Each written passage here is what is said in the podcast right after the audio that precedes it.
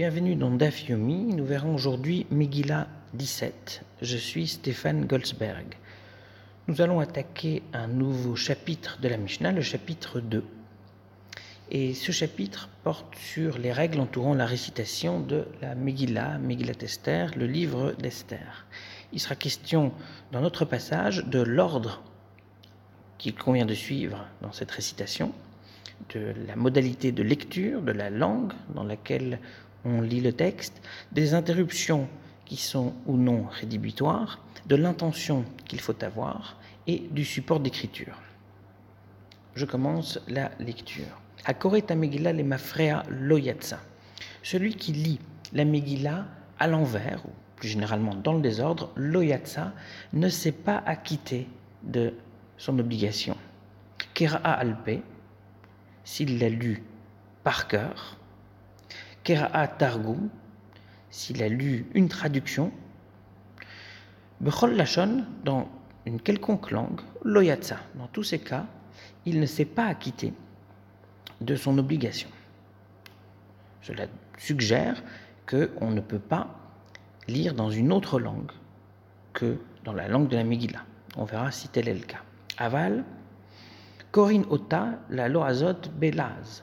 Mais au Loazot, donc les gens qui ne parlent pas les Shona Kodesh, qui ne parlent pas l'hébreu et qui parlent forcément une autre langue, euh, eh bien on leur lit dans leur langue. Donc on peut lire la Megillah en hongrois à un hongrois, en comprenant que ce hongrois euh, ne saisit pas euh, les Shona Kodesh, l'hébreu. Ve'aloez shama ashurit yatsa. Et si cette personne, par exemple ce hongrois, a entendu ashurit, il s'agit a priori de l'écriture, mais ici ça désigne la langue, l'a entendu en hébreu, sous-entendu même s'il ne l'a pas comprise, Yatsa, il est quitte. On voit ici qu'il y a une asymétrie entre l'hébreu et les autres langues. Dans les autres langues, il faut comprendre en hébreu, même si on ne comprend pas, on s'est acquitté de l'obligation. Kera'a yatsa. Là, on parle des interruptions. Celui qui la lit avec des interruptions ou en s'assoupant, non, en s'assoupissant, pardon, euh, il est quitte de son obligation. Hayakoteva doresha ou magia.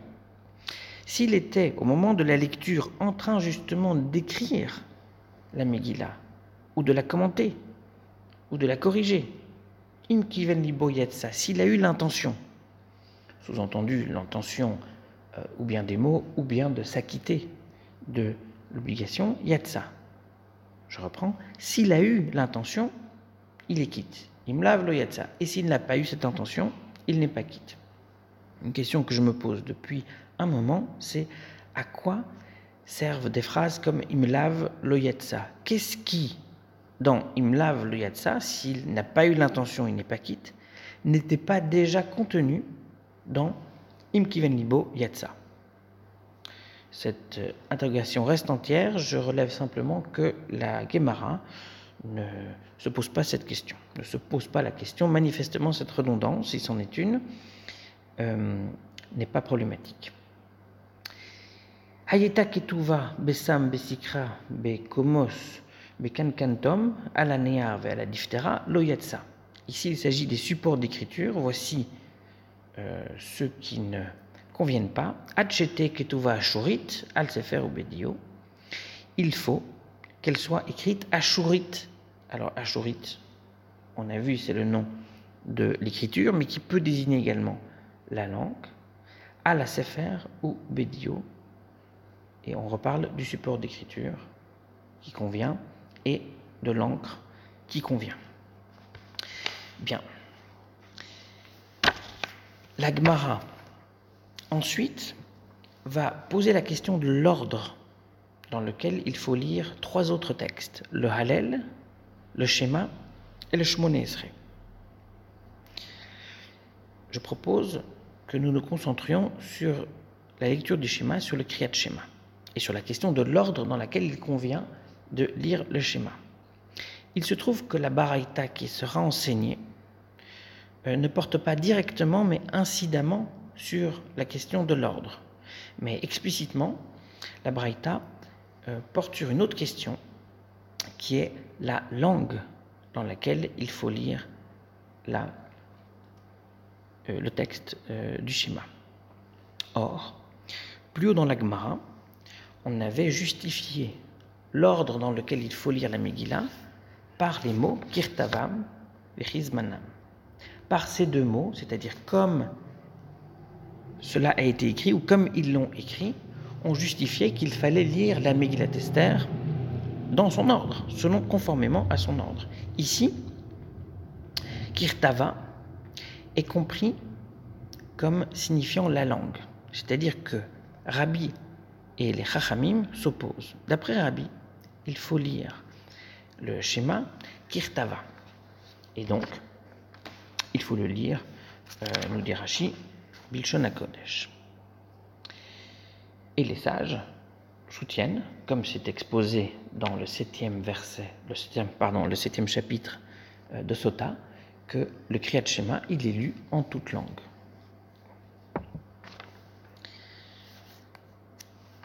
Donc,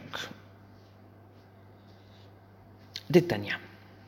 Kriyat Shema Kirtava, d'Ivrei Rabbi.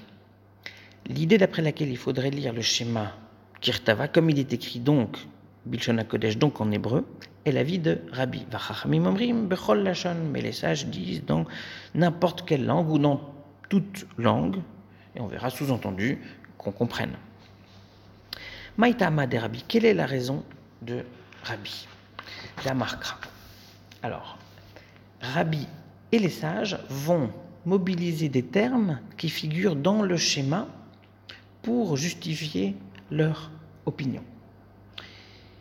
Vehayu, donc dans le schéma, euh, qui commence par schéma Israël, entend ou comprend Israël, euh, figure également le verset Vehayu hadevarim ha'ele, que ces paroles soient. Vehayu, c'est ils seront, elles seront. Et on dit Vehayu Bahavayatan Yiyu. Que ces paroles soient, eh bien qu'elles soient telles qu'elles sont, c'est-à-dire en hébreu. Donc, l'opinion de Rabbi peut être expliquée par la présence et la dracha, par l'explication du mot Vehayu, qui signifierait que le schéma en question, le schéma doit être lu en hébreu. En revanche, les sages se prévalent du mot schéma, Schéma Israël, ça veut dire entend ou comprend. De sorte que les sages disent que ça, peut être dit, Bechol Lachon, dans toute langue. Il faut pouvoir le comprendre et donc il faut le dire dans une langue qu'on comprenne. Bien. Mais si le mot Vehayu est utilisé par Rabbi,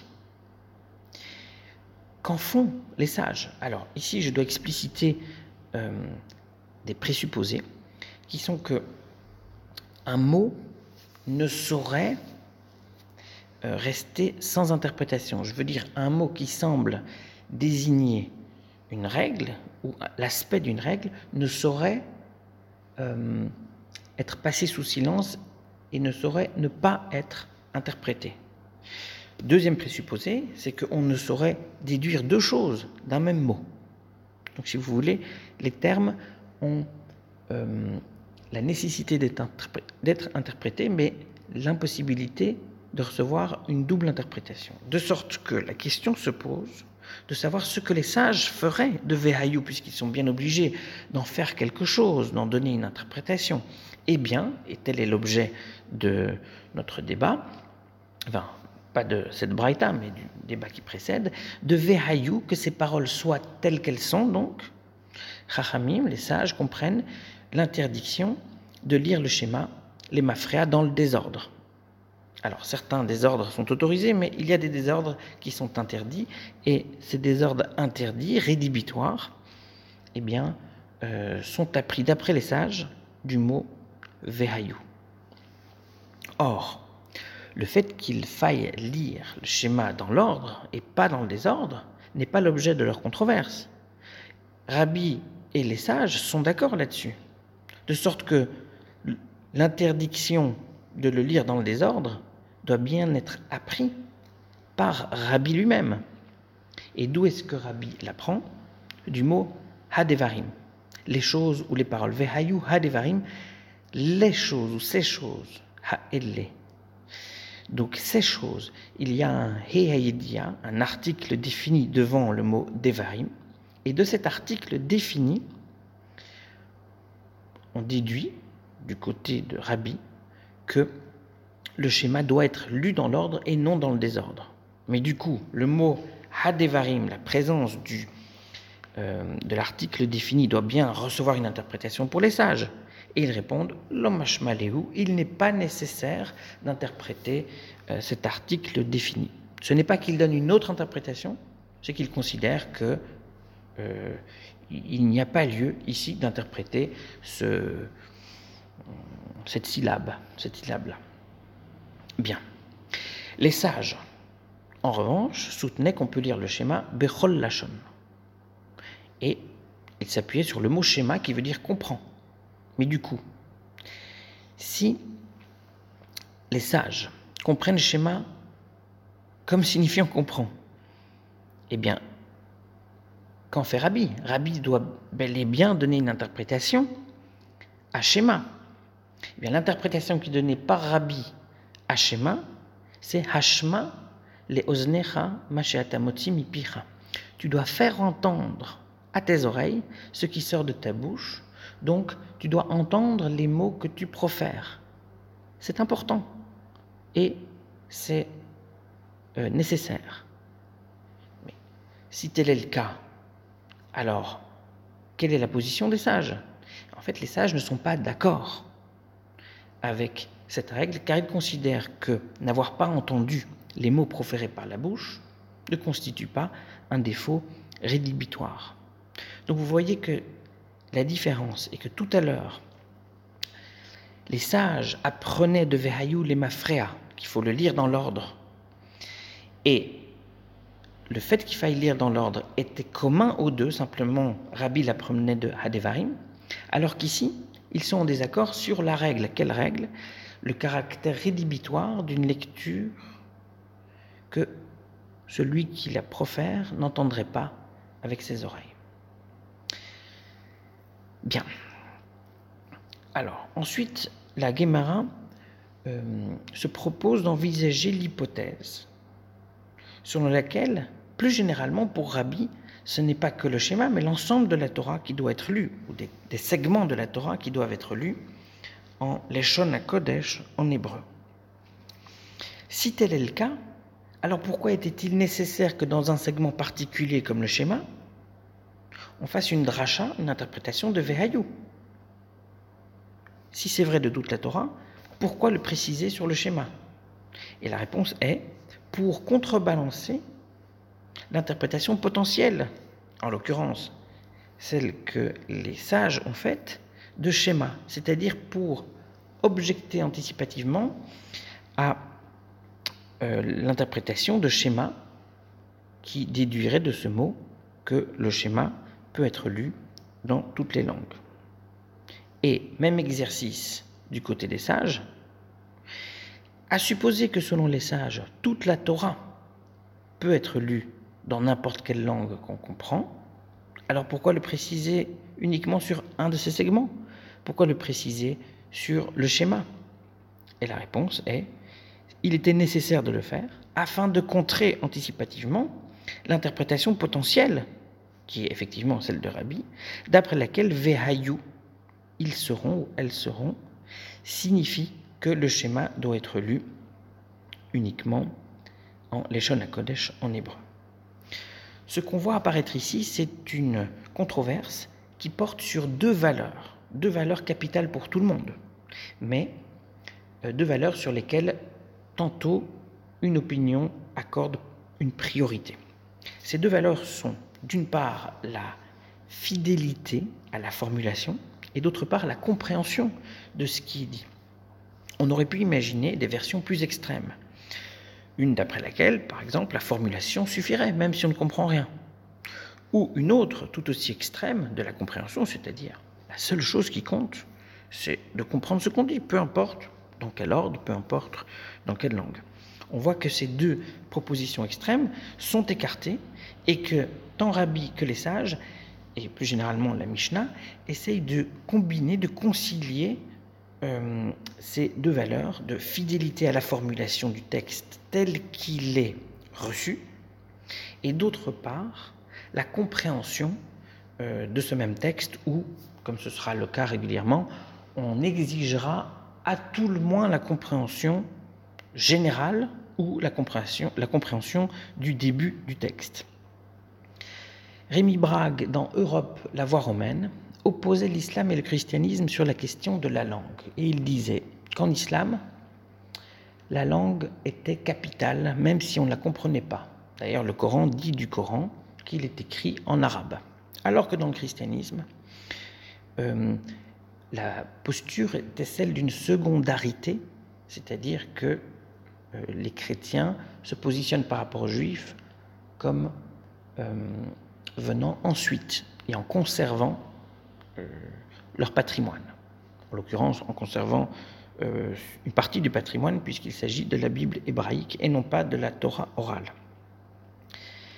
Ici, on voit que cette opposition entre un islam rivé, sinon crispé, sur une langue définie, en l'occurrence l'arabe, et un christianisme tout à fait émancipé de la langue divine, puisque la traduction est euh, très tôt promue par le christianisme, et finalement l'identité même de la langue euh, est battue en brèche très régulièrement dans l'histoire du christianisme, eh bien on voit que le judaïsme occupe une place intermédiaire. On, relèvera également que la Torah ne dit pas en quelle langue la Torah est écrite, contrairement au Coran. Et que Chazal, les sages, ne parlent pas souvent de la langue hébraïque dans, des termes immédiats. Ils utilisent plutôt l'expression Leshon HaKodesh, qui veut dire la langue de sainteté, qui est une description définie peut-être, euh, mais, pas un nom propre, pas une euh, appellation directe de la langue. Et on voit que, on voit au travers de, ce passage de Guémarin que il est possible de trouver un positionnement qui fasse la part à une langue euh, sacrée, au sens où si quelqu'un lit dans cette langue, même s'il n'a pas compris la Megillah, il l'a lu en hébreu, il a entendu plutôt, il l'a entendu en hébreu, eh bien il s'est acquitté, tout en faisant une place par ailleurs à la nécessité de comprendre le texte en question. Je vous remercie et à bientôt.